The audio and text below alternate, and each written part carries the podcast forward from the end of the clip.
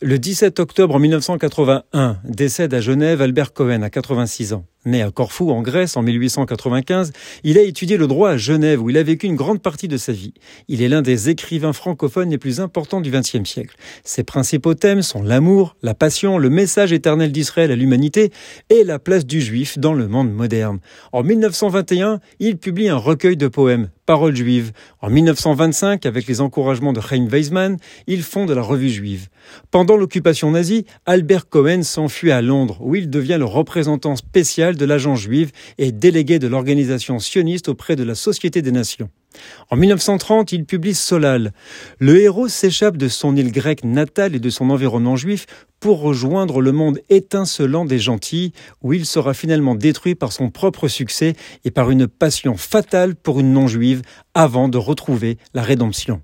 En 1938, Mangeclou, une extravagance rabelaisienne qui a pour décor un Orient juif semi-mythique peuplé d'habitants grotesques mais innocents et adorables.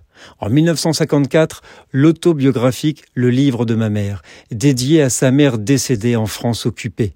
En 1968, Belle du Seigneur, il revient sur l'histoire de Solal, hanté par la destruction imminente des Juifs par les nazis.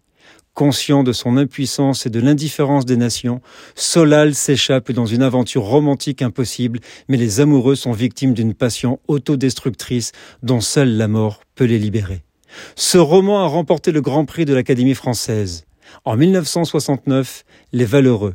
Il raconte l'épopée burlesque de cinq joyeux cousins, des livres à découvrir ou à relire pour le plaisir. À demain.